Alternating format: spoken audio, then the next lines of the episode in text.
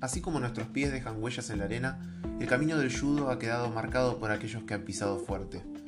Esas huellas nos han dejado una infinidad de historias, relatos y anécdotas que merecen ser escuchadas. Bienvenidos a la segunda temporada de Iponcast, un espacio donde vas a conocer el pasado y presente de aquellos que dejaron su marca en el judo.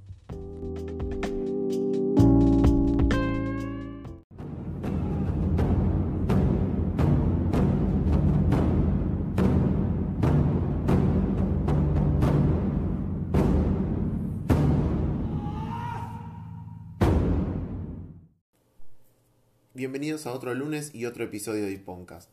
En esta ocasión vamos a estar charlando con quien fuera entrenador de Paula Pareto en los Juegos de Beijing 2008 y Londres 2012 y también entrenador de la Selección Nacional de Judo, el maestro Fernando Yuma, que nos contará sobre sus comienzos en el judo, su etapa como competidor, sus experiencias como entrenador y su opinión del judo actual. Espero que puedan disfrutarlo tanto como yo y no se olviden de dejar su like y compartirlo. Para empezar, me gustaría saber cómo llegaste vos al judo, a través de quién y en qué, en qué, a qué edad. Bueno, yo empecé judo en el año 76, entre septiembre y octubre del año 76. Sí. Y en esa época era, mm, digamos, algo que, que estaba muy por ahí en, en boga porque había tenido como un pico el, el judo en el, por ahí en los lugares donde se practicaba y bueno, yo le, le hinchaba a mi, a mi mamá para hacer una, una actividad, eh, un deporte, quería, era muy, muy activo, yo realmente muy inquieto y quería hacer algún deporte así de, de combate. Obviamente, en esa idea uno no tiene ni idea que, que es judo, que es karate. No, no, quiere, quiere probar para ver qué es lo que le gusta. Exacto, ¿viste? entonces hablábamos eh, que, de, de, hacer algo y no recuerdo bien qué, qué mencionaba, pero bueno, la cuestión es que cuando me llevan, eh, justo había el judo. Y bueno, me, me meten ahí a practicar judo y me, me recontra enganché. Mi profesor era Raúl Tassi en ese momento, era como el que estaba a cargo, había otros profes también. ¿En qué club o en qué dojo? Y yo empecé a practicar en, en gimnasia. Sí. Y bueno, a las dos semanitas de empezar judo, siempre todo de La Plata, ¿no? Sí, sí, sí. Y ya me, me, habían, me llevaron al primer torneo, que era medio impensado.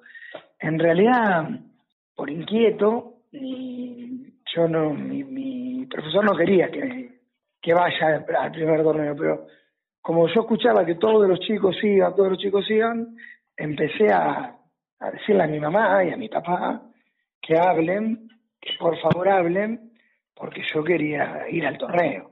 Claro, sí. No tenía ni idea de lo que era un torneo, o sea, a gatas podía entrar dos lances, ¿no? Pero Y querías hacer ir. las caídas más o menos. Claro, pero querías ir, era, era la necesidad de, de ir. Y al, al, al escuchar, viste, el run run, la organización, que había que ir, que esto, que el otro, bueno, soy tanto hinché, tanto hinché, que me, me llevan, viste. Sí. Era, me acuerdo, categoría promocional, porque tenía nueve años, como te, te decía. Claro, sí, sí. Y bueno, y ahí me acuerdo que luché medio de noche. Mi primer torneo fue en el Club Estudiante, que es el club de, de mis amores, digamos, el club. Sí, donde estás hoy en día. Claro, mi, mi papá me llevaba a hacer judo a gimnasia porque lo tenían a mano, porque le, le resultaba fácil. Y bueno, y es así que ese torneo, creo que fueron tres luchas y salgo campeón. Y te imaginas, estaba enloquecidísimo, Sí, me imagino. más enchufado imposible. Y también ahí, un poco sorprendido mi, mi profesor de ese momento, mis compañeros, porque darse una cosa así, viste, como que iba al frente, una, una cosa muy particular. Y bueno, y a la otra semana hubo otro torneo y también eh, me llevan y fui y, y gano también. Y bueno, eh, eso como que marcó el hecho para que toda la vida hiciera judo, ¿no? Y acto seguido de eso, los primeros días de noviembre, así que yo ya tenía un, mes, un mesecito largo de judo, Sí. Se hace en River Campeonato Nacional de Judo. Me acuerdo que estaban los, era de, de los cinturones negros de ese momento, bueno, hoy en la categoría senior, ¿no? Pero en aquel momento eh, los cinturones negros, y yo llego y estaban luchando y, viste, veías humanidades gigantescas. Me acuerdo que estaba Portelli en ese torneo, Sí. y viste, vos lo veías, parecían dioses, qué sé yo, eran estos tipos luchando ahí. Bueno, y en ese torneo nacional quedé tercero porque en una lucha me descalifican porque había visto cómo se hacía un lance y quise aplicar un tomoena y le puse el pie en la, en la pera. Uh. y mi, mi profesor casi me mata.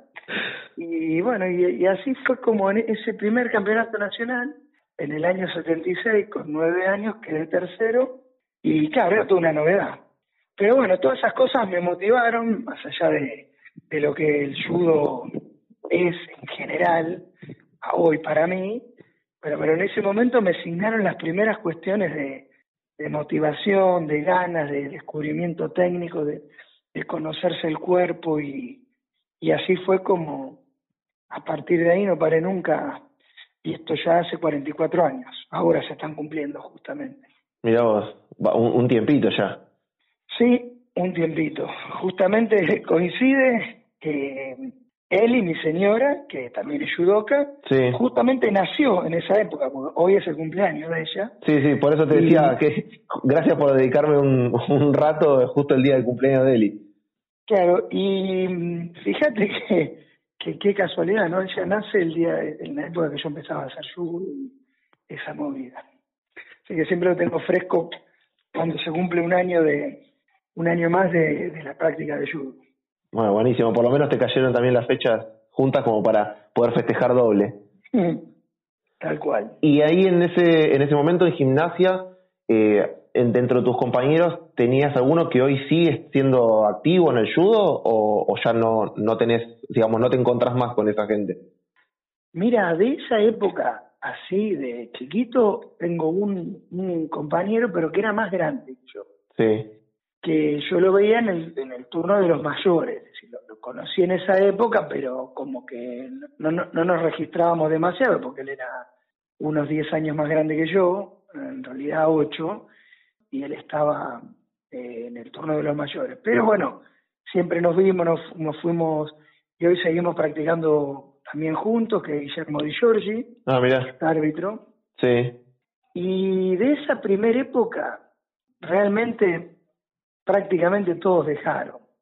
De la época de, digamos, más de adolescencia, sí, por ahí hay alguno que más, que sigue practicando. Pero mm, de cuando éramos chiquitos, realmente hubo mucho recambio. Me, me acuerdo que en esa época éramos ciento y pico de pibes en el tatami, que era, hoy es impensado, ¿no? Sí, sí, es una locura. tatami, Pueden ser 15, 20. Pero en esa época, en el tatami medía 11 por 10. Estábamos todos sentaditos uno al lado del otro, en todo el perímetro del tatami, y a veces dábamos dos vueltas, había uno sentado adelante. Eh, eran unas épocas muy lindas. realmente. Y ya cuando hiciste el cambio, digamos, a lo que hoy sería cadetes y, o junior, eh, digamos, profundizaste esto de la competencia, te encontraste, te enamoraste más, por así decirlo. Y la realidad es que a partir de ese momento que te conté, yo me, me enamoré de la competencia, de ir a, a luchar, de tratar de, de ver cosas. En ese momento, eh, los únicos lugares para poder ver judo era ir a un torneo, ¿no? Porque Claro, sí. no existía internet, no existían ni los videos, o por lo menos yo no tenía acceso. Estoy hablando años 76. Pero cuando esto que vos me preguntás, ya en, en juveniles, cuando yo ya tenía 13 años, siempre seguí compitiendo. Sí, Pero ya a los 13 años ya había incluso, en esa época se hacían los campeonatos nacionales por categorías. Sí, Este, se hacía el Campeonato Nacional de Cadetes, que en aquella época era junior o juveniles se llamaba. Algo, o sea, no, no era cadetes en la misma edad, ¿no? sí, sí. Y se hacía el campeonato de, por ejemplo, junior y, y lo que sería hoy cadetes y junior. En otro lugar se hacían infantiles y, y senior, y así iban cambiando dos categorías por lugar. Sí. Y en el año 80 se hace una seguidilla, 80, 81, 82 se hacen campeonatos nacionales en La Rioja. Claro, para ir a esos campeonatos nacionales tenías que salir campeón provincial. Claro, Si no ganabas, claro, si no ganabas el selectivo, eh, no podías. Iba uno por provincia, nada más. Claro. Sí que era bastante más complicado llegar. eh, y bueno, en, en esa época yo salí campeón provincial, en el 80, y voy ahí al campeonato nacional y gano el campeonato nacional. Y en, en el 81, en el 82, en el 83, los tres años seguidos que había un campeonato nacional por año nada más, Claro. eh, ahí bueno, tuve la, la, la suerte, la dicha de, de salir campeón nacional de estas categorías y bueno, obviamente muy, muy, muy contento y todas esas cosas te motivaban.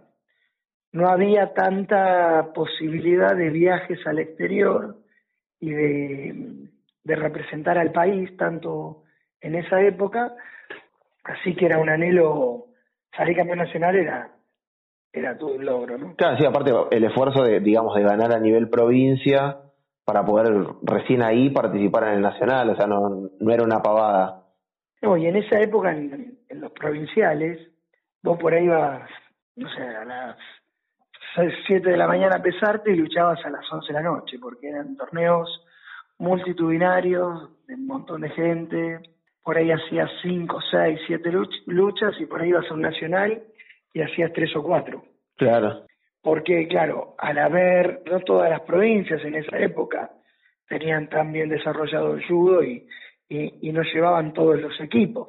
Viste, había mucho ese tema de, de llevar como el equipo completo de todos los pesos, que mm, eso, digamos, en otros países es, es más cultural, en Brasil, en, en Japón, cuando se hacen los estaduales o los Sí. regionales, eh, muy cada provincia va con todos sus pesos y demás.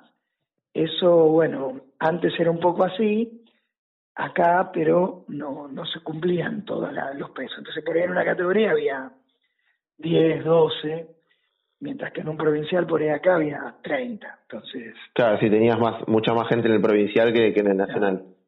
lo que no significaba que fuera más fácil. ni No, no, obviamente, aparte, digamos, Cambiaban los judocas y, y todo, todo era complicado, ¿no? Pero bueno. No, y aparte, si, digamos, si, llegabas al nacional era porque los que llegaban habían salido campeones en sus provincias, entonces no, en tu provincia, claro, exacto. no era, no era tampoco algo tan fácil. Tal cual, tal cual.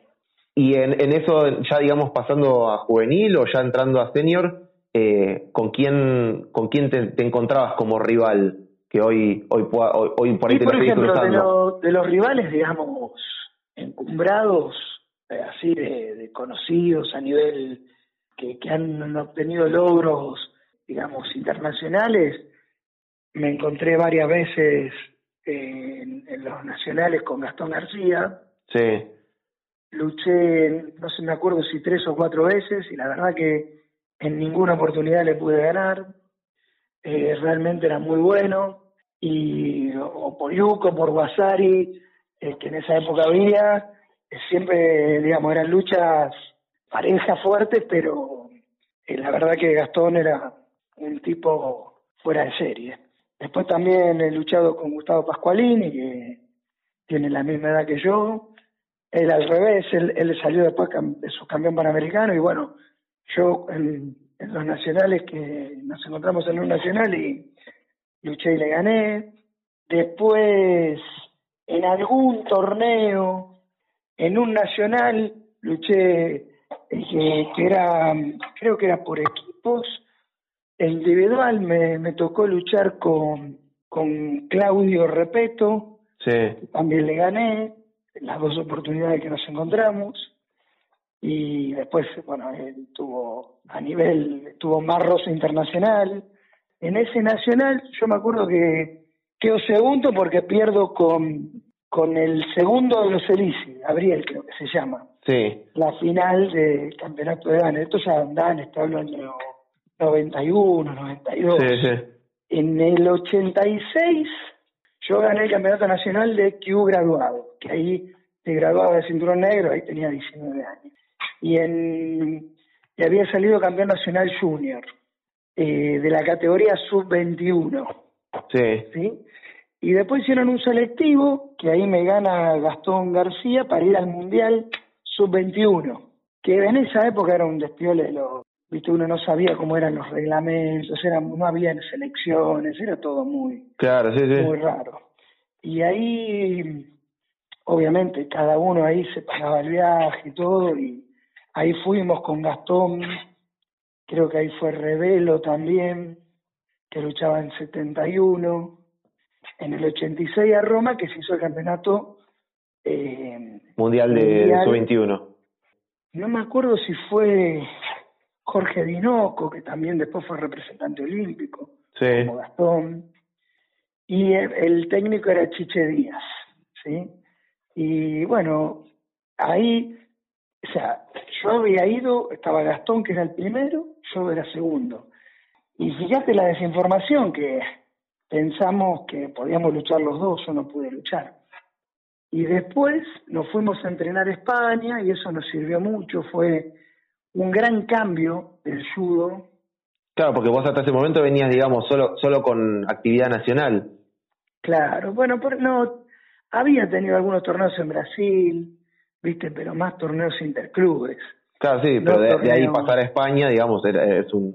Claro, bueno, ahí en España entrenamos como un mes con el que era entrena- entrenador de la selección de sub-21, que se llamaba Salvador, Salvador Gómez Blanch, eh, un, un tipo fenomenal con el que mantuve relación durante muchos años y, y hace no mucho me lo encontré, digo, no mucho, pero siete, ocho años, me lo encontré y se acordaba de, mm, de, de esa época que habíamos ido a entrenar con él y, y toda esa movida. Y bueno, yo seguí luchando siempre en el año 90 y 95-96, que se hizo el Campeonato Nacional de Senior en el CENAR, Sí. ahí mm, salgo campeón nacional de senior y hago la final con Alejandro Estrático. Ahí ya yo luchando en 86 kilos, todavía no era la categoría 90. Sí. 90 fue, el- los kilos cargaron, cambiaron a partir del, del año 2000. Sí, sí. Y bueno, eh, ahí eh, Alejandro Estrático, que también fue olímpico en el 92 en Barcelona, eh, hago la final con él y ahí le gano de Guasar y salí campeón nacional. Creo que eso fue en el 95. Y ahí mm, medio que estaban los selectivos para Atlanta. Y bueno, ahí, viste, era toda una nebulosa, que esto, que lo otro, y en un, yo estaba yendo a entrenar al Cenar, y en una lucha con Rafael Machín, que hace unos días falleció, Sí, sí. eh, estábamos luchando en el piso y se me tira encima y me desgarra los posteriores. Uf. Y tuvo un desgarro grosso, complicado. Me llevó casi un año recuperarlo porque cortó casi todo el bíceps crural. No. No, fue muy, muy complicado. Y mm, bueno, después de, de eso, claro, el, el último campeonato en el 95 lo había ganado yo. Y ahí me acuerdo que Pablo Soto, que era el técnico, me llamó para una gala que iban a hacer, como para hacer un selectivo final, que tenía que luchar con el Sí. y la verdad que yo no estaba recuperado del todo, no pude ir, y fue Pablo Elicia a los Juegos Olímpicos Sí. en el 96. Y ahí había un luchador bárbaro que ya era un animal, que era Gu- Gustavo Pascualini, también que no sé por qué cuestión no llegó en ese momento, y Sandro López, que eran, digamos, tipos de esa categoría que eran unas bestias. Y después, bueno, surgió el Cuchi Costa y empezó la hegemonía de él y de Rosati, bueno, una bestialidad esa categoría, ¿no? Sí, sí. Y... a partir de esa época que me lesiono, hice algunos torneos más, pero realmente había cambiado hasta la mecánica para caminar. Me costó, hice algún torneo así, ya era ya estaba eh, pisando los 30 años y seguí luchando, pero digamos más de entre casa que de otra cosa. Sí, sí. Yo ya me había recibido profesor de educación física, a mí me, me, del 86, del 87 al 91, yo me metí de lleno con la profesión porque vivía solo, me tenía que recibir, trabajaba y estudiaba, realmente no tenía, no me podía dedicar full time a entrenar, eh, más que nada me dedicaba a eso porque tenía que vivir. Claro, sí, sí. Y, y bueno, claro, eh, después que me recibí, uno empieza a trabajar, empieza con toda esa movida, y me empezó a interesar mucho el tema este de, de ser técnico, de, de poder volcar la experiencia que uno había tenido y si bien seguía eh, compitiendo, ya colaboré, estuve muchos años en lo que era la Federación Bonaerense de Técnico. Sí. Después, en el año 99, que me pasó a la FAI, que realmente, eh, 98, 99, que nos, no, nos dieron una, una gran recibida. También estuve, bueno, hasta hoy colaborando como técnico. Sí. Y en el 99 empecé a dar una mano en los planteles de, de infantiles con, con Soria Ferulo, sí. era, es un profe de Tucumán, que había sido muy buen luchador. Y bueno, le empecé a dar una mano, me acuerdo que en aquel entonces Oscar me había dicho que él sabía que yo era profe de educación física, estaba trabajando, dando una mano en las, en las federaciones y me, me pidió eso que si podía dar una mano con, con, las, las selecciones infantiles. Sí. Empecé a trabajar ahí. Ya para ese momento eh, también entrenaba a Elizabeth, a mi señora Elizabeth Copes, sí. que en el año 99, eh, digamos, empieza, yo en el año, a partir del año 91, empecé a entrenar en estudiantes. Sí. En el año 99 viene Elizabeth y me, me hace un comentario, ella había, no le había ido bien en un campeonato nacional y estaba medio como desahuciada y me dice que quería entrenar porque quería ir a los Juegos, a los Juegos Olímpicos. Sí. Ese fue el comentario que me hizo cuando vino a entrenar, en el año 99. Ya tenía 22 años, iba a cumplir 23. Y le digo, bueno, pero para ir a los Juegos Olímpicos tenés que entrenar en serio, hay que eh, hacer un montón de cosas. Bueno, yo estoy dispuesta. Y empezó a entrenar y ahí fue que gana el evaluativo de la FAI, sí. va al campeonato nacional, que había luchadoras recontra buenas con las que ella se había enfrentado antes, y les gana a todas, sale campeona nacional en Cosquín, sí. gana el Centro República y queda seleccionada para ir a los Juegos Panamericanos de Winnipeg. Sí. Y es ahí donde Oscar me dice si no podía colaborar con los infantiles. Y bueno, y ahí medio que ya eh, empiezo y cambio la beta, digamos, de, un competidor intermedio a, querer, ser técnico y, y desarrollarme como técnico. Y tuve la suerte de que empecé a trabajar con Mario, viajamos, hicimos 170 mil concentrados en todo el país, viajamos con los chicos un montón de lados, eh, y todo eso me fue, digamos, fundamentando, enseñando, eh, volcando gran parte de lo que uno aprende en la facultad, que es mucha teoría de manera práctica. Tuve la suerte de poder hacer un montón de cursos a nivel entrenada, de entrenamiento, de gestión del Comité Olímpico y todas esas cosas, digamos, me fueron ayudando para poder... Sí, para profundizar generar, tu carrera de técnico. Claro, y, y ver que por ese lado eh, tenía una posibilidad de desarrollarme, eh, digamos, mucho mejor. Y fue así que en el 2000 después de los Juegos Olímpicos en el 2001, sí. en enero del 2001 empezamos, empiezo a, a, a ir a los campos de senior, a, a, tratar de colaborar, que era lo que me decía Oscar, vení, tratar de dar una mano.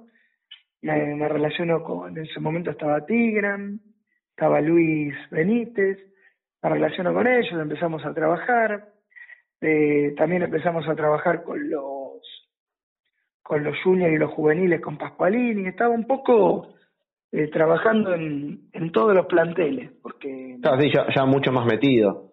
Sí, era, era la actividad número uno. Me, realmente mis otras actividades de entre la Armada, que era profesor en la Armada y en el Club Estudiantes, me permitían meterle cierta prioridad a la, al tema selección.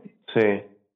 Y bueno, fue ahí cuando empezamos a armar las planificaciones de otra manera, con, ¿viste? con los macrociclos, los mesociclos, los, los microciclos, empezamos a evaluar, siguiendo un poquito la posta de lo que había hecho eh, Silvio, eh, el cubano, que había estado trabajando mucho tiempo, y bueno, aprovechando todas esas cuestiones, y bueno, ya en el 2000 uno voy a torneos de senior, 2002 voy a los Panamericanos, en el 2003 voy a los Juegos Panamericanos de Santo Domingo, colaborando con los cuerpos técnicos y, ayudando. Y ya ahí empezamos a, después de tener tres, cuatro años, a, a proponer dentro de los congresos técnicos los, lo, las formas de evaluar a la, a la selección, Sí. la- los test que teníamos que tomar, cómo planificar, cómo armar, todas estas cuestiones tan interesantes que la CAJ propicia siempre, ese trabajo, digamos, de desarrollo y, y de, Sí, también de proyección para, para un objetivo específico. Claro, viste que todas esas cosas te van, eh, las estrategias de, de trabajo y de selección y cómo armar las competencias, cómo vas desarrollando todo eso es lo que te permite, digamos, después obtener mejores resultados. Y bueno, en 2004 tengo la, la dicha de, de quedar, digamos, como técnico y poder ir a los Juegos Olímpicos de Atenas. Sí. En ese momento hicimos una preparación previa realmente muy buena, si bien no pudimos ir a los torneos de, de febrero en el circuito europeo, que realmente eran unos muy buenos torneos preparatorios, eh, obviamente siempre Argentina peleando por el, por el mango y, y, o sea, mucha cabeza en cuanto a, al desarrollo de estrategias, pero por ahí no tanto apoyo económico como si hubo, había habido por ahí en la década del 90, ¿no? Que, Sí. bueno, y...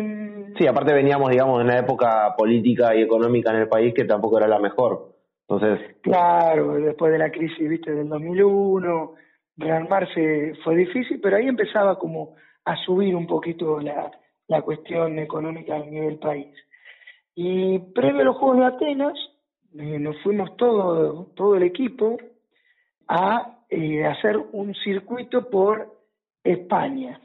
sí. Había varios concentrados de entrenamiento, el más importante y conocido era Castelldefels, Sí, que hasta el día de hoy sigue estando, digamos. sigue haciendo y, y bueno, fuimos a Castelldefels, después fuimos a Torre la Vega, después de Torre la Vega, que era un concentrado para lo que son hoy los sub-21, ¿no? Sí, lo, lo. Y, y, mm, estaba bueno porque si bien tenían un judo muy eu- europeo, por ahí el ser juveniles permitía más volumen de judo para los que los judocas nuestros y mm, de ahí fuimos a, a Galicia, de ahí nos fuimos a, a Lisboa y de ahí nos fuimos a Atenas y llegamos 10 días antes del, de los Juegos Olímpicos. Sí. Y viste que siempre que vos organizás algo, vos tenés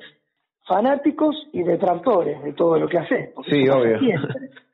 Bueno, lo, lo interesante de todo esto, que viste, en ese momento sí, pero no, no son concentrados donde estén todos los campeones olímpicos, en los más fuertes y demás. Sin embargo, en todos estos lugares donde estuvimos, eh, en la mayoría estuvimos con los cubanos, que muchos de ellos que fueron Arencibia, sacaron medallas en los, Juegos, y otros seleccionados que nos encontrábamos en algunos de estos lugares. Entonces, en lo que mm, por ahí esa crítica de que no eran los concentrados más fuertes, eh, también nos terminó dando la razón porque muchos de, los seleccionados que querían, o de algunos judokas que querían armar volumen de judo, eh, fueron a esos torneos. Y bueno, y tan mal no nos fue en ese momento porque eh, la verdad es que en ese momento, bueno, Daniela no había, Daniela Krukover no había hecho esa preparación porque ella optó por otra y la verdad que tenía un nivel y quiso, quiso hacer otra movida, pero por ejemplo, Costa, el Cuchi Costa hizo un torneazo en los Juegos Olímpicos, eh, sacó diploma, otro judoka es un, fuera de serie como Lencina, de Córdoba, sí. el negro Lencina, él también sacó diploma, quedó séptimo, o sea, Daniela me acuerdo que quedó quinta porque se lesionó el brazo con, en la lucha con la japonesa. Sí, sí. Después Ariel Ganga queda noveno, Elizabeth Copes queda novena. Eh, realmente fue un torneo donde se pudieron ganar luchas en Juegos Olímpicos, donde se estaba realmente en la elite de la elite. Y para el recurso que habíamos por ahí invertido fue un resultado muy, pero muy, muy bueno. Eh, sí, eso es, eso es, algo, viste, que siempre suele caracterizar a, Argentina, que es, eh, con lo poco que tenemos, a veces hacemos mucho más que, o hacemos lo mismo que otros que tienen mucho más recursos. Sí, tal cual. Eso, eso es una, una constante y no solamente en judo, sino también en otros deportes. Creo que el tema del ingenio argentino y esto de enfrentarnos a la adversidad y de tratar de, digamos, de, proponer estrategias y cabeza ante una situación en vez de eh, cubrirlo con un recurso, eh, que por ahí no lo tenemos, no es que no se quiera poner. Pero realmente fue, fue un buen año ese, el, el 2004, y a la vuelta de eso, bueno, la, la, Confederación me habla para ver si quería, podía, y vamos al, al Congreso de Danes y que para quedar como, digamos, el técnico, el, el, el head coach de, de los técnicos. Sí y bueno, y ahí fue como armamos un poquito así el todo, toda la planificación del, del megaciclo, digamos, hasta Beijing. Sí. Ahí también estaba trabajando eh, Gastón García, eh, Carlos Benegri. Carlos de Negri estaba más con las mujeres, pero bueno, ahí yo empiezo a trabajar con Paula de manera particular.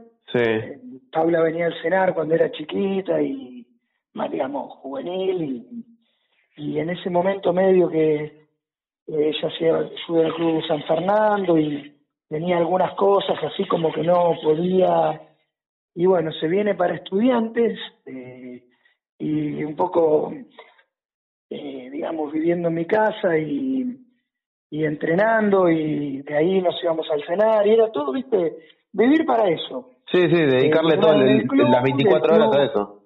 Ir al cenar y, y por ahí al cenar eh, Paula se venía conmigo, él seguía trabajando también en, la selección y seguía, como competidora. Elizabeth en, esa época del 2001 al 2004 no bajó todos los torneos que fue, hizo podio a nivel panamericano, a nivel del circuito, eh, así que realmente los resultados acompañaban. Y bueno, armamos ahí el, el ciclo S y también fue un ciclo bastante piola. Después vienen los Juegos Sudamericanos que se hicieron en Buenos Aires en el 2006. Sí. Justamente previo a esos Juegos, cuando ya él había salido campeona nacional y estaba, eh, había clasificado, dos semanas antes o una semana, diez días antes de los Juegos, nos enteramos de que está embarazada, así que no podía luchar, no pudo luchar. Pero bueno, era una buena noticia porque estaba eh, Alem, que de hecho ya había luchado mi, mi, mi, primer hijo, que luchó en la panza de la madre del campeonato nacional, porque no sabíamos que estaba claro, se enteraron después. embarazada. Exactamente. Pasó los Juegos Sudamericanos del 2006, tuvimos excelentísimos resultados, porque hubo un montón de medallas, pero también era lógico porque eran acá en, en Argentina. Sí, eso ya, ya es, una eh, suma mucho más porque, bueno, digamos, el gasto es, es mucho menor y aparte jugar de local siempre tiene ese componente que, que suma. Claro. Y, bueno, viste que siempre uno de local, eh, como que, bueno, tiene algunas cuestiones poco más solucionadas. Eh, sí, sí. Esto, el tema este, viste, de los, los judokas o los deportistas de alto rendimiento superan todas estas cuestiones de los viajes, de acomodarse, de la comida, de los tiempos de viaje, del jet lag, todas esas cosas que a veces son complicadas, uno cuando sos local, ese puntito un poquito a favor lo tenés, más cuando hay pocas cuestiones económicas, porque vos a veces viajás, que estás llegando sobre la fecha, que son todas cuestiones de adaptación que tan importantes, ¿no? Para los deportistas. Pero bueno, ahí nos fue muy bien, después al otro año, en el 2007, fueron los, los Juegos Panamericanos que se hicieron en Medellín, no para me estoy equivocando, en el 2007 fueron en Río, eh, los Juegos Panamericanos. Los Juegos Sudamericanos en 2006 habían sido en Buenos Aires, fueron los Juegos Panamericanos en, en Río, que mm, ahí Paula sale tercera, sale también tercera Lorena Briceño. Sí. Eh, y hay otra tercera femenina que no me acuerdo quién era. Y Miguel Albarracín sale campeón. Una medalla de oro sacamos ahí. Ahí estábamos de técnico Carlos de Neyri y yo. Eh, la verdad que fueron fue un resultadazo, ¿no? Lo, lo, creo que sacamos cuatro medallas, no me acuerdo la, la, tercera quién era. La verdad es que fueron, o sea, en, en, en Santo Domingo, en, en República Dominicana, habíamos sacado cuatro medallas. Y acá repetíamos cuatro medallas, pero con un oro. Y realmente fue muy piola. Y, y aparte, eh, el tema de Paula que venía en franco ascenso. Claro, sí, sí. Y bueno, en esa época Paula no tenía apoyo económico, todo el entrenamiento lo hacíamos, por decirlo de alguna manera, en el patio de nuestras casas, ¿no? Es decir, entre el club, ir a correr un, a determinados lugares, ¿no? Por ahí como hoy tiene mucho más solucionado gracias a todo el apoyo que tiene y que corresponde que sea así, ¿no es cierto? Sí, sí, Pero acá teníamos medido a unas cuadras de mi casa, era como un parque para hacer pasada de 400 metros, el trabajo de sobrecarga lo hacíamos en el estudiante, y eh, hacíamos judo tres veces en el club y dos veces en el cenar, viste, era todo una cuestión muy complicada. Y en el 2008, eh, bueno, tampoco estuvo la posibilidad de ir, de ir afuera, viste, porque no había, no había demasiados recursos para ir, y menos para, para Paula, que y ahí nos mandan a lo, que se consigue es hacer un circuito con un torneo que había en Alemania. Sí. Y se hizo ese torneo en Alemania y de ahí nos vamos a una ciudad que se llama Braunschweig, que es un centro de entrenamiento que lo único que puede hacer es entrenar. Sí. Nada más. Y bueno, eh, en ese torneo queda quinta, pero luchando muy bien, viste, con ajustes para hacer y cositas. Nos volvemos, laburamos un mes, un poquito menos, 20 días, una cosa así, y se va a los Juegos Olímpicos y ahí es donde se obtiene la primera medalla. de hecho, yo no pude viajar como técnico porque había dos acreditaciones, una para varón, una para mujer, y fue Carlos y fue Gastón, que no había podido ir a los Juegos Panamericanos. Sí, sí. Yo me volví de Alemania y me quedé acá. Y, pero estaba en contacto con Paula constantemente, armamos las estrategias, las charlas, bueno, todas esas cosas que eran por Messenger, por, por chat, era... era lo, que había en la época. Exacto. Y bueno, y, y ahí sale, la saca la medalla de bronce, la primera medalla olímpica del judo nacional. Me imagino habrás, habrás pegado un grito que lo habrá escuchado toda la plata, seguro. No, tengas duda.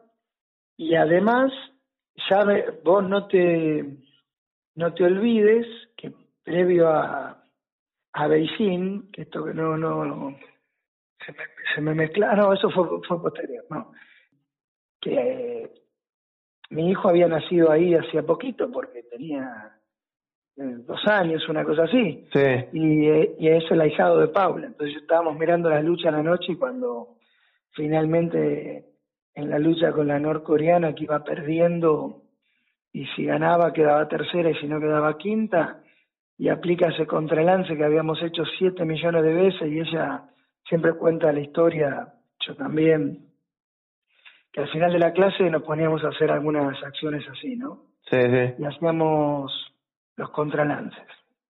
Y ella me decía, pero Yuma, esto no, no lo voy a hacer nunca, ¿no? algún día te va a servir, algún día te va a servir. y todos los días, bueno, pues, cada vez que hacíamos eso había como, como una cuestión así de chanza, ¿para qué voy a hacer esto si no lo voy a hacer nunca? Bueno, le sirvió en el momento importante para sacar una medalla. En el momento justo, sí. En el momento justo, sí. Y realmente de eso se tratan a veces las victorias, ¿no? De, tener todas las cuestiones que, tiene Paula, que es una, cabeza fuera de serie, unas condiciones fuera de serie, y bueno, y le pudo echar mano a una herramientita que tenía ahí y se dio cuenta cómo, cuándo, dónde, se todo mérito 100% de ella, ¿no? Pero bueno, estaba ese trabajito que sirvió de, para que lo pueda plasmar. Sí, imagino, y después a la vuelta ya, digamos, la, la cabeza era otra, me imagino ya con otra, eh, otro empuje, ¿no? Al haber sacado ya una medalla de bronce en un, en un juego olímpico, imagino que ya, ya las ganas eran otras y iban, la idea era siempre ir a buscar más. Y, viste, la verdad que yo creo que te saca como de, de línea, ¿no? Porque algo que vos ves por la tele durante años y decís que que querés llegar o que querés estar y que cuando estás ves que realmente es, es lo, todo lo grosso que vos te imaginaste, poderte meter ahí en esa elite desde varios puntos de vista, deportivamente, físicamente, técnicamente, que podés estar peleándole algunos, algunas cuestiones, eso realmente te, te motiva para, para seguir adelante. Y así que, bueno, a mí como técnico, imaginas que más ganas de trabajar que nunca, más ganas de, si yo ya me dedicaba full time a esto, más me, a partir de ese momento. Claro. Y más también teniendo una gema como, como era en ese momento Paula, y, y la posibilidad de muchas chicas y muchos chicos que había en ese momento, que tenían un potencial de desarrollo, que si podíamos aprovechar el, la estela del cometa de Paula, me parecía que en ese momento que podíamos desarrollar y, y donde instalaste cuatro, cinco, eh, seis judocas, eh, eso es multiplicador, ¿viste? Sí, sí, obvio. Basarnos en, en un montón de los excelentísimos judocas que tuvimos como para poder aprovechar esa inercia y que esa inercia nos, nos siga depositando en el alto rendimiento. Después, bueno, a partir del 2009 arranca el ENAR, armamos como un plan nuevo de trabajo. En ese momento nuestros judocas insignias eran Emanuel Lucenti, eh, Miguel Albarracín y Paula, sí. y con ellos encaramos, digamos, el ciclo olímpico 2009-2012 que era el de Londres, sí. para poder, digamos, clasificarlos para, para llegar ahí. Obviamente, dentro de, de un ciclo olímpico, viste, vos tenés un montón de, contingencias y vicisitudes, había toda una lista de, de como de, de, otros judokas que también podían llegar, el caso de Rosati, Campos, eh, Smith, bueno, había muchos y había chicos más jóvenes también. En ese momento estaba surgiendo, estaba González Oritia, Melissa Rodríguez, que ya era una, ella fue la otra tercera, ahí me acuerdo de los juegos de que hoy me había olvidado. Sí, sí. Y bueno, eh, y había un, caudal muy importante desde los juniors, desde los infantiles que te había comentado de que habíamos trabajado con Mario, que era un volumen enorme. Muchos de esos judokas que en el 99-2000 estaban en infantiles ya estaban en senior. El caso de Alejandro Clara, también el cubano Luis Vega, eh, a bueno Mariano Russo, había varios de esa época que eran infantiles que ahora ya estaban en esta época siendo senior. Entonces había una posibilidad de proyección nueve años después eh, importante. hicimos ese ciclo olímpico a Londres con un montón de contingencias y si bien se hizo una buena planificación, un macrociclo interesante que se presentó cada año por ahí. En algunos momentos tuvimos algunas cuestiones que no, no, no tuvo todo el apoyo que necesitábamos, a pesar de que hubo muchísimo apoyo.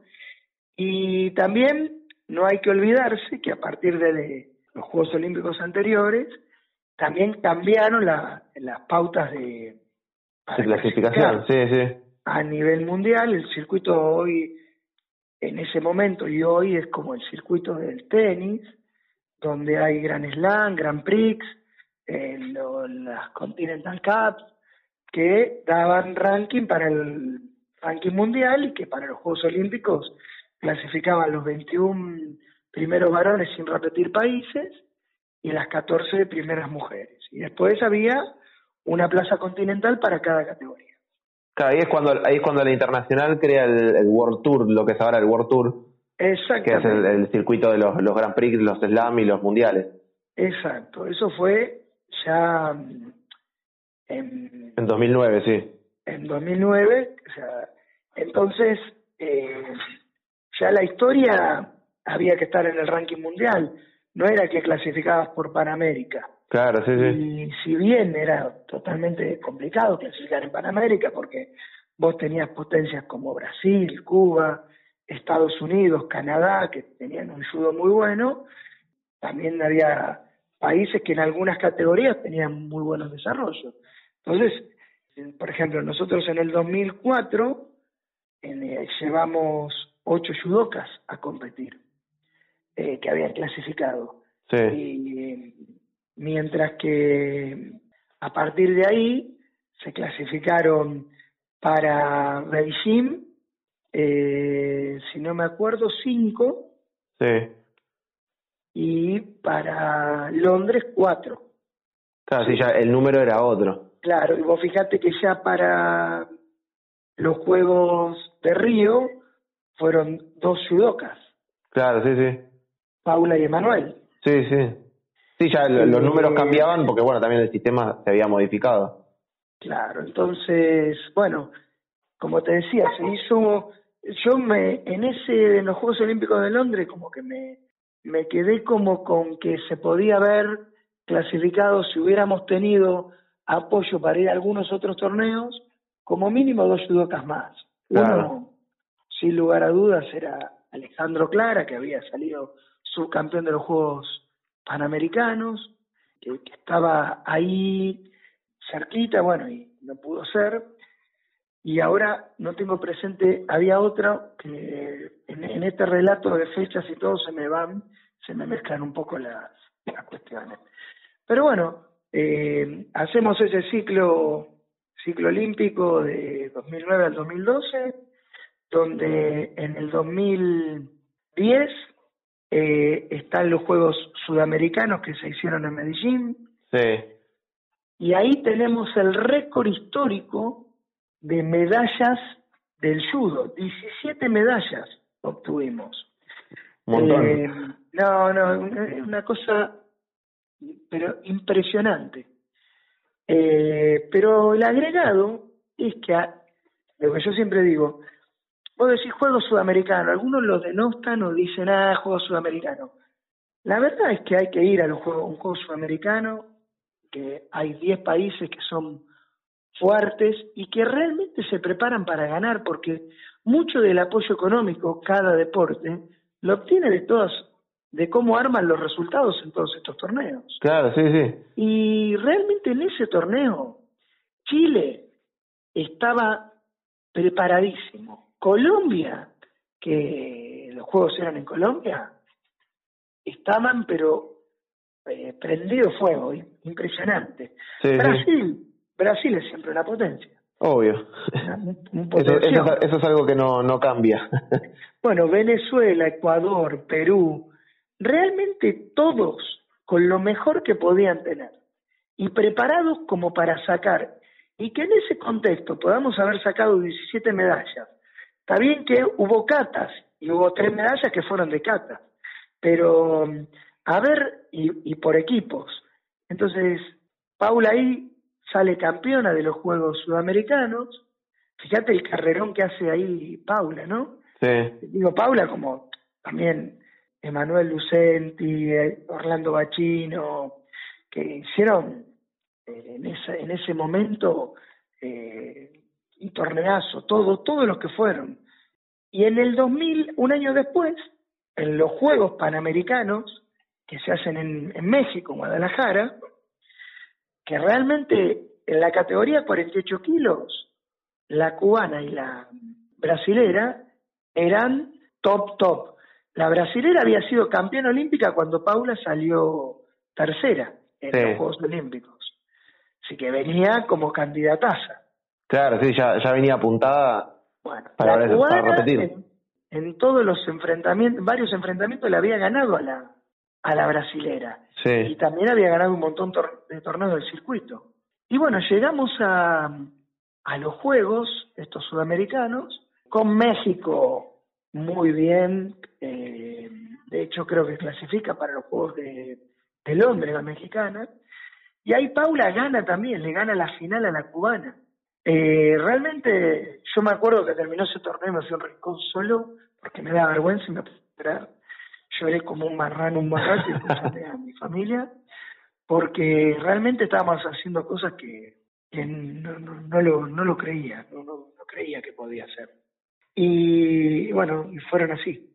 Después, bueno, en, en ese torneo, eh, Alejandro Clara, que como te decía salió de segundo, un- uno- unos resultados eh, realmente muy buenos, sí, que nos motivaban para eh, viste seguir adelante. El otro año estaban los Juegos Olímpicos.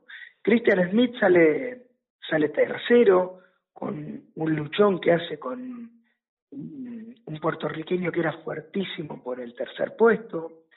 Había perdido con el cubano la semifinal, pero eh, los hermanos de Spain, uno de los, de los dos, que eran también medallistas mundiales, y bueno, fue ahí una lucha hiper pareja.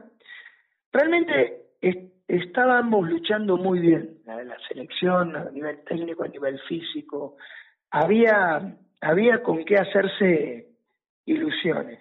Y bueno, después hubo varios torneos que hicimos muy buenos en los circuitos. En ese año pudimos ir a Samoa, que necesitábamos sacar unos puntos, y los sacamos. sí, Y bueno, terminan clasificando a los Juegos Olímpicos cuatro, pero como te dije, para mí podían haber clasificado dos más si hubiéramos tenido una vueltita de rosca más desde el apoyo económico. Eh, que bueno, a veces no se puede y eso no, la- esto no tiene que ver con la Confederación, la Confederación realmente eh, siempre apoyando y buscando y gestionando en todo, sí, sí, ya es, es más del contexto del país que... de- a nivel país y a nivel Secretaría de Deporte, nada, que, que mucho, que mucho han hecho también, esto no, no es crítica, ¿no? Sí, sí, Y, y bueno, llegamos a, a Londres, habiendo hecho circuito europeo ya de otra manera, una categoría muy competitiva, la de Paula, y, y bueno, y, y ahí también nos quedamos en la puerta de la medalla por una sanción, pierde por el tercer puesto, cuando yo creo que a la otra judoka le deberían haber puesto la sanción mucho antes. en la salida previa a luchar estaba tan nerviosa que el técnico la estaba cagando a gritos al, al rival de Paula. Sí. Y bueno, viste, son esas cosas que también un fallo a veces complica, pero bueno, no, me voy a andar quejando esas cuestiones arbitrales, ¿no? Son situaciones que se dieron. Y quedó quinta, que es un. Le, ganó en ese momento a, a la mongola Uran Setsek, que fue, bueno, igual que Paula, un montón de tiempo top top 3, top, 4, top 5. Realmente un, un torneo. Y bueno, y, y de ahí después de, del 2012 que me, habían ofrecido el cargo este de director de deporte y la verdad que eh, yo tenía los, los dos nenes chiquitos porque ya había nacido mi hija y prefería más un poco estar más de cabotaje en casa eh, y entrenando en el club que con todo esto que realmente necesita mucha dedicación y mucho mucho de viajar, de estar, de planificar, de, de ir a Buenos Aires, que para mí, que soy de La Plata, es, es un tema, ir y venir. Sí, es, es un tironcito. Todo el día. Pero bueno, fueron, realmente que fueron muchas épocas, realmente se han, se ha, creo que se ha desarrollado mucho el judo por el aporte de todos eh, y bueno cada uno de nosotros aportó una, una pequeña parte ya sea en lo técnico, en lo físico, en lo estratégico, en la planificación.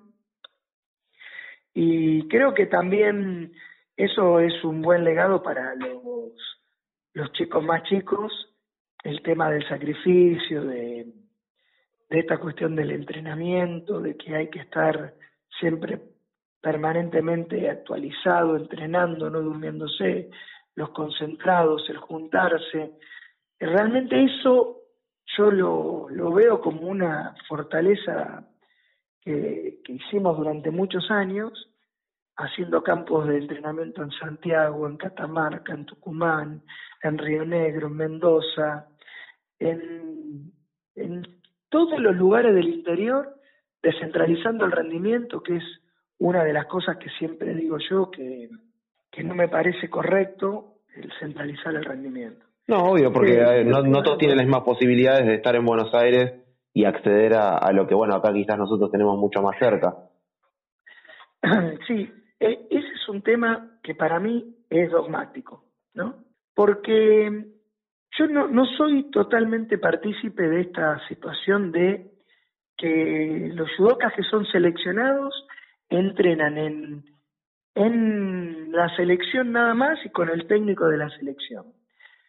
Eh, a mí me parece que un judoka se va nutriendo de un montón de circunstancias a lo largo de que va entrenando. Por eso lo llevamos a entrenar afuera, a los campos, que vean explicaciones de otros técnicos, cumicatas, formas de resolver un, un ataque, de salir de una situación de, de, control del otro, de a partir de salir poder atacar, de combinar. Bueno, es infinito el, el sistema técnico-táctico. Pero creo que esta situación, que por ahí realmente es algo que no, no lo comparto, de que traigan al, al, a los chicos y los tengan en, en, el cenar y solamente que entrenen ahí y que salgan, me parece que eso, eh, mm, que por ahí se piensa como una fortaleza, no lo es. Está bueno que los judokas sigan haciendo judo en sus dojos, en la medida en que tengan posibilidad en sus dojos, ¿no? Y hay dojos muy buenos, con mucha gente, con muchos buques, y que ese cambio de buque es importante y propiciar estas cuestiones de, concentraciones o de trabajos por periodos y que con esos periodos de trabajo uno fuerce el cumplimiento de un mesociclo o, de un microciclo previo a una competencia y que de esa manera el rendimiento no esté centralizado porque solamente de esa manera se puede hacer con muchos recursos y justamente es la carencia más grande que tenemos en este país. Nunca pudimos tener un aporte sistemático de recursos porque la situación socioeconómica y política del país no lo da. Entonces lo que tenemos que tratar de hacer es acomodar esa situación y que haya posibilidad de rendimiento en otros lados, en otros sectores del país, por regiones, por sectores, por doyos, y juntarlos cada tanto tiempo y ahí poder desarrollar y que vuelvan a sus provincias, que lleven a sus provincias eso que aprendieron tan bueno y demás, y que de esa forma se desarrolle un poco más homogéneamente el judo del país y que estos judocas más talentosos, después sí los agarremos, los llevamos a un circuito, los acomodamos, los ponemos en timing, en velocidad, en reacción, en un montón de cosas, y a partir de ahí pueden competir en los torneos que son realmente por los puntos, ¿no? Sí, es que aparte, digamos, eh, está bueno que cada judoka, independientemente de el nivel técnico o de la posición en la que esté, si es que está dentro de la selección o no, eh, siga entrenando el sudoyo en la medida de lo posible, no solo por una cuestión de, no siempre estar también con el mismo U, que digo, si está solamente en sudoyo y no entrena con la selección en los concentrados o en, el CENARD, bueno, nunca va a encontrar quizás ese, ese esfuerzo que necesita además.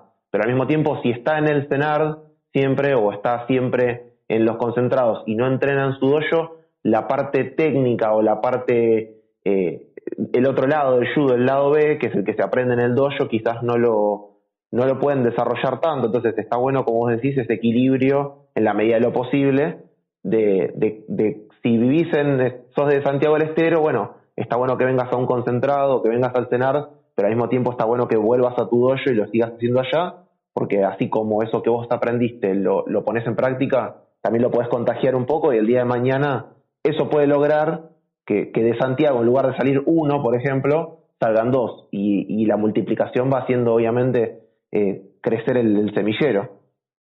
Sí, tal cual. Eh, creo que lo, lo, resumiste muy bien. En estos momentos, bueno, ahora estamos en pandemia, pero previo a esto, un ejemplo para mí muy bueno es el que estaban haciendo en, en los infantiles, ¿cierto? El cuerpo técnico de infantil que lo lidera el Kichantinori. Sí. primero que las, los concentrados en su mayoría son en el interior, ¿no es cierto? Que eso también hace que, primero que se conozca el país, que los chicos tengan la posibilidad de encontrarse y segundo, de no, no focalizar solamente, digamos, en Buenos Aires, que que a veces no, no es bueno, ¿no? Porque eh, eh, le quita posibilidad a gente de que venga de diferentes lugares. Y mm, que eso es una cuestión, ¿no? Así que, que eso, esa cuestión itinerante de, de realizar concentraciones en distintos puntos.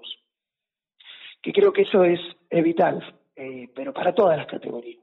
Sí, sí. Eso, eso realmente, eh, yo te digo, no, no, cuando yo estaba con los mayores, eh, nos hemos cansado de hacer en Mendoza, en Río Negro, lugares espectaculares además, que, y que solamente hacíamos que la gente esté en un lugar entrenando. Y después la gente muy amable de las provincias y demás se ponía a disposición para que un micro, que vayan a conocer algún lugar y todas esas cosas son, son bárbaras porque también hacen a la cuestión de la cabeza, ¿no? El entrenamiento integral. Esto de que no todo es técnica, táctica, preparación física, la preparación psicológica, el, aflojar en determinados momentos, en distraerse para después poder focalizarse, bueno, es muy importante. Yo mm, creo que por ahí eso, vos hoy me, hacía referencia en el, en actual, creo que es algo que en lo que habría que volver un poco a esa movida para, para poder hacer un desarrollo más armónico en todo el país. Y después, cuando uno tiene seleccionado, porque esa es la otra, hay que tratar de trabajar con tres, cuatro judocas por categoría. Los traes a los tres o cuatro judocas de cada categoría al concentrado donde vos querés ajustar y sumar volumen y demás, y traes a esos que seleccionaste que estuviste dando vuelta por todo el lugar, además de los nacionales y, demás torneos. ¿no? Entonces creo que eso es una, una cuestión estratégica que estaría bueno hacerla y que para que puedan tener acceso a todos. Sí, aparte, digamos, vos a un chico que, hablando de los infantiles quizás, vos a un chico que, que le decís, bueno, mira, te vas a ir a, como decís vos, a Río Negro, a un concentrado, y después del concentrado vas a tener unos días para, para relajarte y demás, al chico también le da un empuje que es, ah, pero si esto es estar en la selección o por lo menos formar parte de, un seleccionado, eh, al chico le hace esforzarse mucho más porque va a querer seguir viendo eso, va a querer seguir yendo a otra provincia donde aparte de entrenar ayudo con gente que quizás no se cruza tan seguido, eh, tenga la posibilidad de decir, che, conocí todo el país gracias a la selección, ¿cómo no me voy a esforzar para, para darle los resultados que quieren si, si a través de eso estoy haciendo todo esto? Es otro empuje. Sí, sí, sí, obviamente el, objetivo tiene que estar claro que es el deportivo, ¿no? Y lo otro es un agregado que le suma desde el punto de vista de, de limpiar un poquito esa cuestión de resetearse, ¿no? Del, que a veces necesitamos, más cuando los concentrados son largos. antes, mm, digamos, yo era un poco más partícipe de hacer concentraciones más largas porque necesitábamos, teníamos la obligación de desarrollar cosas que eran muy, muy importantes. Y después me, me di cuenta, hoy pienso así, que va todo de acuerdo también a la cabeza y a, a, cómo uno va desarrollando las, las estrategias, que por ahí con concentraciones más cortas, pero periódicas, vos podés traer, cargar haces volver, das trabajo, al mes volvés, entonces le permitís al judoka que tenga, digamos, una vida en cuanto a sus afectos, a sus amigos, a su estudio, porque esa otra cosa que hacemos, ¿viste? La traemos a la gente al cenar y con el pretexto de que sí, acá pueden estudiar, y la verdad es que muchos dejan esos estudios. Entonces, si la, la idea es que el, el, mejor judoka es también el más inteligente, y en ese aspecto, bueno, creo que Pablo es un ejemplo, sí. tenemos que propiciar también de que la persona pueda estudiar. Y en la facultad, si vos, más con todos estos métodos actuales, y ahora la cuestión también de estudio a distancia, en la facultad vos podés salir una semana, estar afectado a una concentración, volvés a la otra semana, seguís con tu regularidad y, esas cosas, digamos, eh, al judoka le sirven para seguirse desarrollando en todas las áreas. Entonces, cuando vos seguís creciendo en el área cognitiva, en el área psicológica, en el área de la voluntad, la volitiva, en el área física, en el área técnica, evidentemente vas a ser mucho mejor, es, exponencial tu desarrollo. Entonces esas cosas tenemos que permitirlas que pasen y tenemos que propiciarlas como técnicos.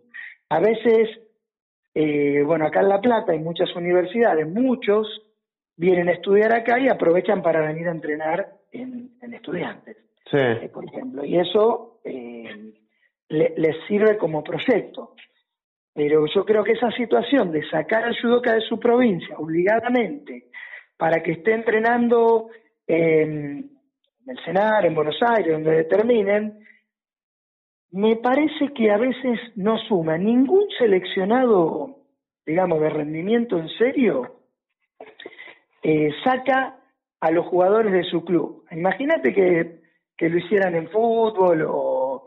Es, imposible, ¿entendés? Entonces, el judoka tiene que estar en consonancia con un proyecto acordado con el entrenador de la selección, los técnicos tienen que estar eh, comunicados, tienen que trabajar en conjunto, pero tiene que hay que permitirles esta, eh, esta situación porque, sí, insisto, centralizamos y decimos, ah, no, acá el rendimiento es solo si vienen a entrenar acá eh, creo que terminamos haciendo lío y que muchas veces los chicos los terminamos quemando porque le falta toda esa cuestión de contención familiar que hace que el chico se estudie, se cueste temprano, se levante, ¿viste? Le da orden y hoy entrenamiento es orden y rendimiento es orden.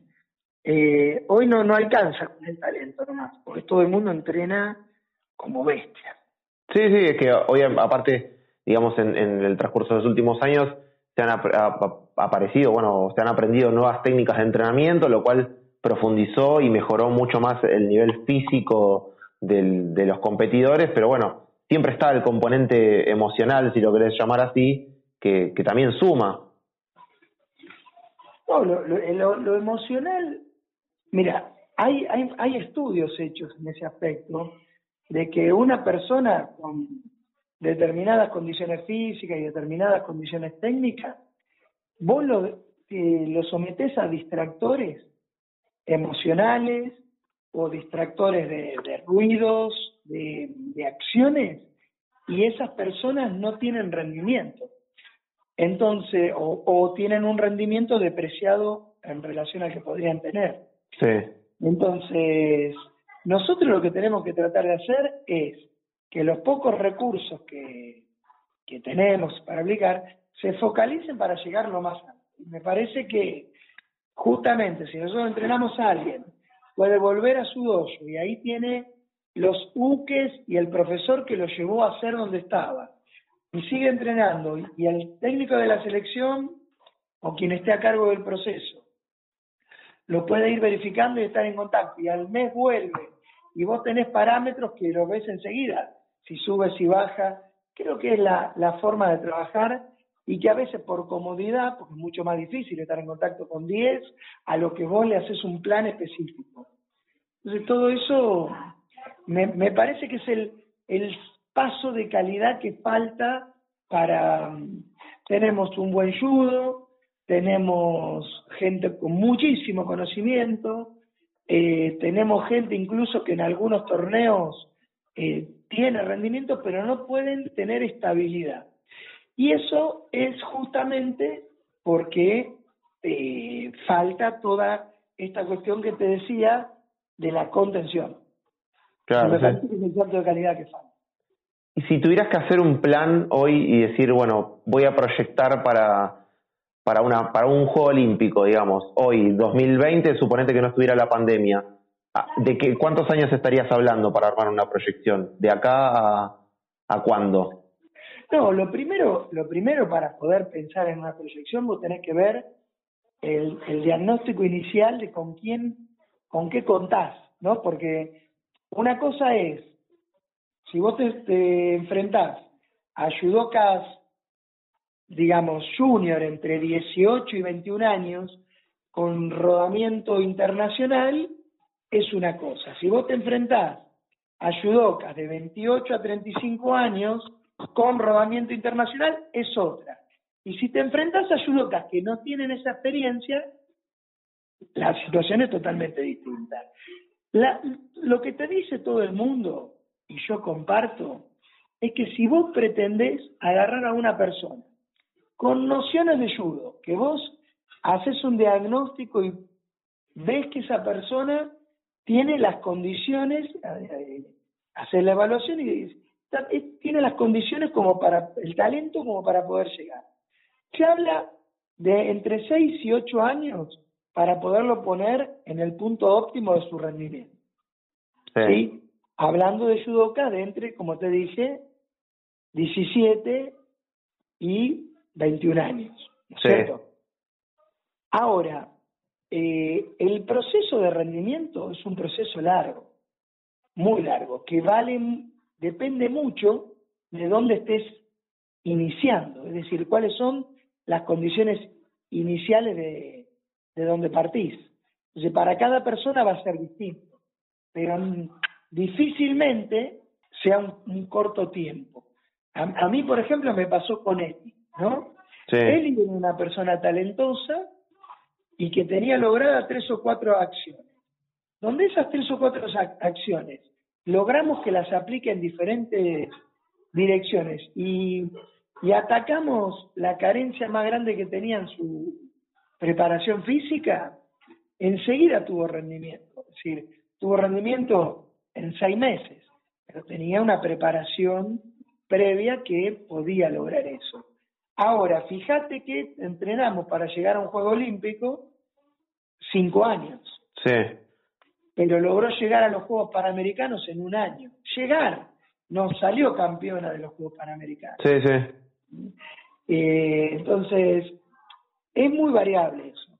Yo lo que, lo que sí te digo es que a mí me gustan mucho los desafíos, eh, plantearlos a cuatro años, mm. ¿cierto? Sí, sí. Eh, porque en cuatro años vos podés tener un gran pantallazo. Tenés los torneos regionales, los torneos nacionales, podés tener algún torneo de, del circuito continental en, en América, y después tenés Juegos Sudamericanos, Juegos Panamericanos y Juegos Olímpicos. Entonces, tenés diferentes instancias a las que podés llegar. Entonces, esos cuatro años te dan el punto justo para decir, bueno, a partir de ahora, puedo, este, judoka puede llegar a eh, sacar una medalla en un Juego Olímpico o sacar una medalla en un Juego Panamericano. Eh, ahora, esas cuestiones son tan particulares que te diría que teniendo en cuenta todas las variables que tenés que tener, también tiene que ver con el día y con la cabeza de, de cómo está la cabeza de judoka ese día. Sí, sí. Pero en relación a tu pregunta, es muy difícil determinar un tiempo, pero sin lugar a dudas, eh, el, eh, el, año olímpico este de cuatro, este, este mega ciclo de cuatro años es un, un punto de partida para empezar a trabajar. Sí, sí.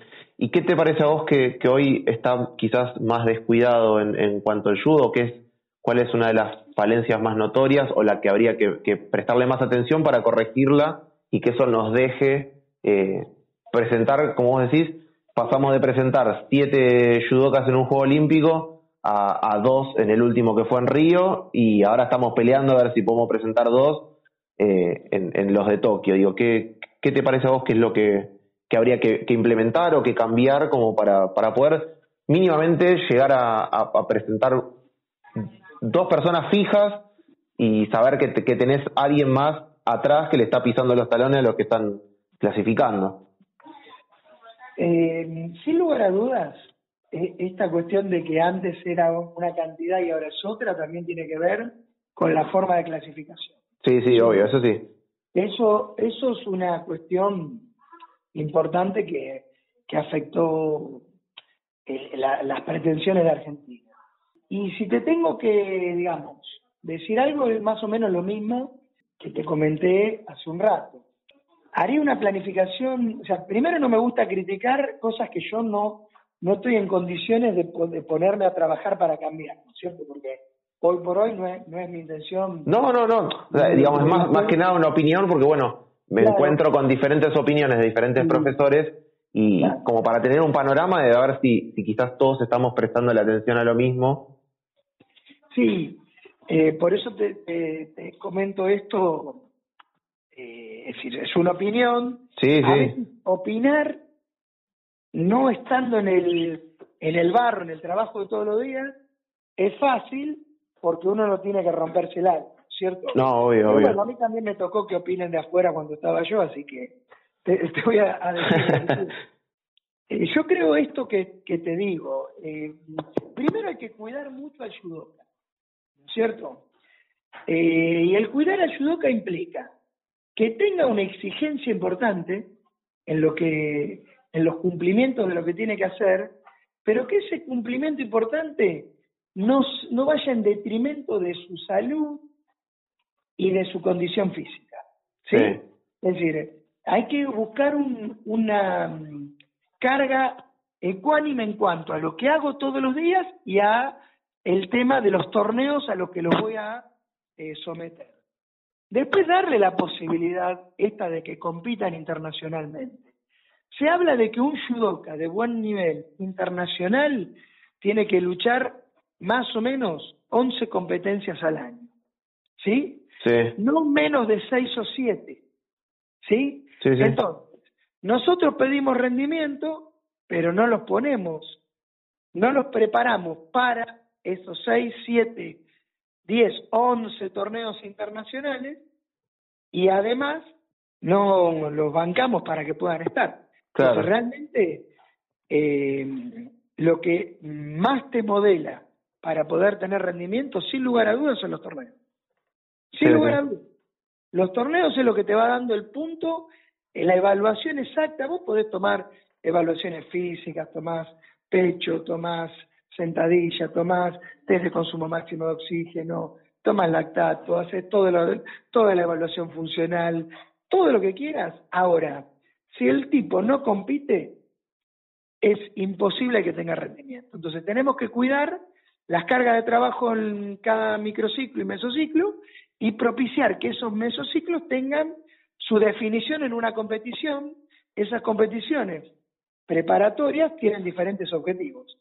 Esa, armar eso creo que es lo más difícil. Y muchas veces carecemos, por falta de cuestiones económicas, de poner eh, gente en esta, en esta condición. Por otro lado, otro, otro error que yo creo que comete muy a menudo es el hecho de que solamente ponemos en esta situación a algunos, a algunos número uno. Sí. ¿sí? Cuando en realidad tendríamos que poner como mínimo dos barra tres equipos. Económicamente no da. ¿Por qué? Porque primero se fomenta la competencia interna y segundo, si tenés en algún momento alguna contingencia con alguno, vos tenés posibilidad de echarle mano a, a, otro. Y además, al desarrollarse esta sana competencia, como cuando tenés dos futbolistas en el mismo puesto y los dos son buenos, se van a matar para poder tratar de, de ser mejor. Creo que acá lo que se viene haciendo hace un tiempo es poner todos los cartuchos en los pocos que pueden rendir.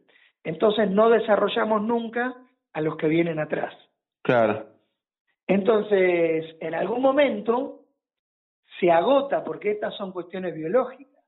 Y si bien tenemos a, digamos, eh, fenómenos que son una bestia, como Paula, como Emanuel, que son tipos que realmente, eh, personas que, eh, digamos, vienen unas condiciones superlativas. En algún momento se, se agota y tienen que tener la posibilidad de, dar, que otra, otro tenga ese rendimiento. Y si vos no tenés más o menos desarrollado a los que vienen atrás, es difícil. Otra estrategia que también es importante es, nosotros hay en algunas categorías de peso que por el biotipo del argentino podríamos tener mejores rendimientos, ¿no es cierto? En las categorías medianas o, en las libres de peso, realmente eh, a veces en, la masculina se torna muy difícil, por ahí en la femenina podríamos tener algunas chances más. Entonces, lo que, lo que hay que hacer es ese análisis estratégico, de ver qué judocas tenemos para llevarlos y tener una base muy grande compitiendo en el circuito. ¿Qué es lo que hace Brasil? Sí, Brasil tiene a veces cuatro o cinco tipos por categoría en el ranking mundial, en esta World Ranking List, compitiendo. Entonces, claro, eh, eso le genera una, una condición, lo mismo España, Francia, países que por ahí no tienen, en Europa, ¿viste? Eh, a veces vos te aparece un francés y vos decís, este, y bueno, como les permiten competir en algunos torneos, dos o, cuatro, compiten. A nosotros nos cuesta mucho más. Claro, sí. Pero también pasa, porque, viste, que es primero el pelo, el huevo o la gallina. Sí. Porque uno dice, y no tiene nivel. Bueno, tampoco va a tener nivel si no lo preparo. Claro. Y no le pongo objetivos. Porque si nosotros queremos que tenga nivel para trazarle un objetivo y es muy difícil. Entonces, creo que no comulga esa, esa estrategia no está, esas planificaciones no están del todo bien amalgamadas. Sí, e, e, es verdad en ese punto. Como para, para darte también un, cierre y poder dejarte disfrutar el cumpleaños de Eli tranquila, te hago una, una última pregunta. Eh, ¿cómo, ¿Cómo te encontrás o, cómo ves el, reglamento actual o, digamos el reglamento de competencia actual? ¿Te, ¿Te resulta más cómodo? ¿Te parece que antes con el tema este de la diferenciación y el de estar el, el yuco también era mucho mejor? ¿Cómo, cómo ves esa diferencia que hubo con el paso de los reglamentos? Mira, siempre pasa que todos los que estamos, digamos, en, en la actualidad del judo, desarrollando cada, cada cuestión, eh, los cambios de reglamentos como que somos medio reticentes porque tendemos a, a, a, a, quedarnos con lo, con lo conocido, ¿no? Yo creo que muchos de los cambios que se hicieron fueron muy buenos, que le dieron y le dan mucha dinámica al judo y lo hacen más vistoso. te digo sinceramente, me gustan mucho. No, no, no me gusta, aunque entiendo la, el objetivo por el cual se hizo, justamente esto que me preguntaste vos recién. El tema de el Wasari o el Ipón, ¿sí? Sí. Eh, a mí me parece que lo que hace eso a veces nivela un poquito para abajo, porque mm, antes vos para ganarle al tipo tenías que mostrar verdaderamente supremacía y lo tenías que tirar de Ipón o dos veces de Wasari, de un señor Wasari. Sí. Y en las luchas que eran muy parejas, eh, era importante tener una diferencia con otro puntaje menor. Sí. En el sentido de que la gente que no conoce judo pudiera identificar bien los puntos, eh, se hace esto del wasari y el ipón, donde claro, todo lo que cae, todo lo que cae para punto es wasari, lo que antes era yuko es wasari. Entonces, a veces no, eso no, no lo comparto tanto. Eh, creo que estaría bueno contar con un yuco. Sí. Y que por ahí la situación de para mm, que el tema del recorder y los puntos lo entienda mejor el público, hacer docencia, explicar un poco de qué de qué se trata cada cosa sí, sí. y por ahí mostrarlo de otra manera.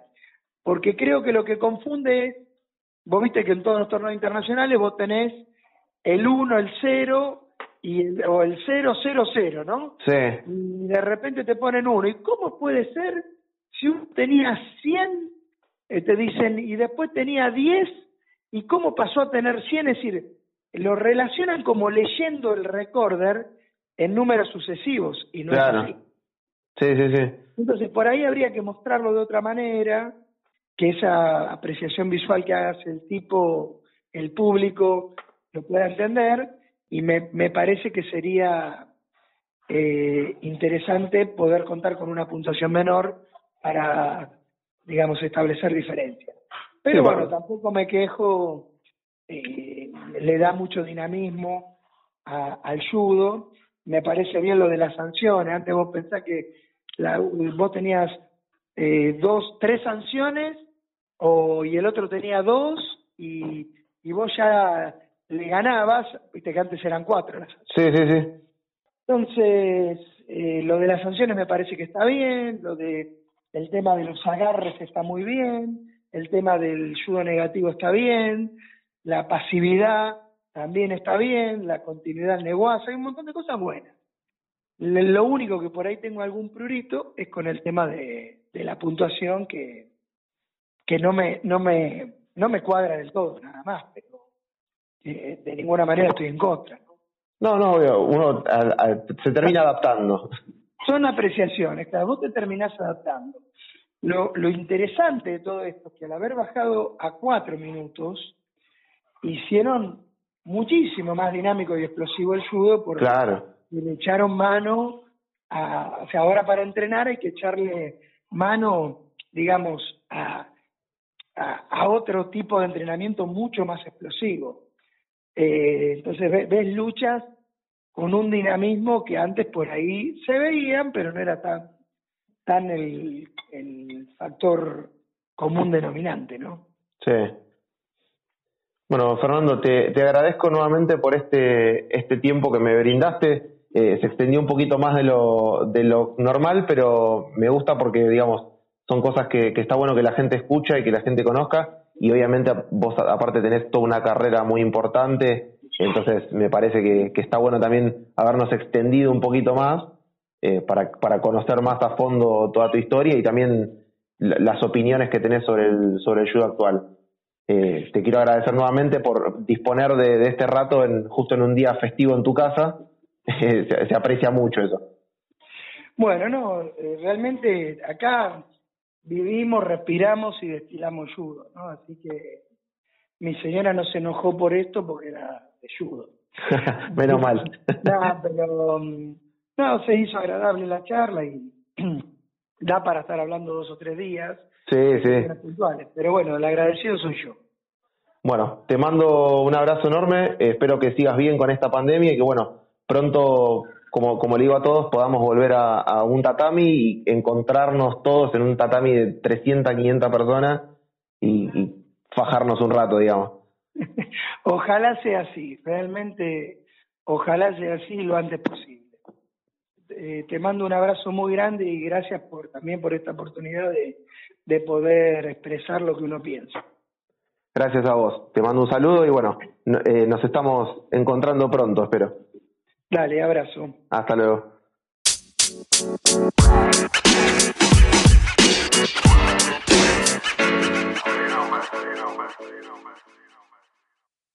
Espero que hayas disfrutado este episodio. Te invito a que te suscribas a este podcast para poder escuchar antes que nadie los episodios que salen todos los lunes a las 12 en Spotify, YouTube y en nuestra nueva web iponcast.tk. Y si te gustó, puedes dejar un like y compartirlo. También te invito a seguirme en Facebook e Instagram, donde me puedes encontrar como Nico Durán Costa y en las redes de Judoka Olimpia. Muchas gracias por escuchar y nos vemos el próximo lunes.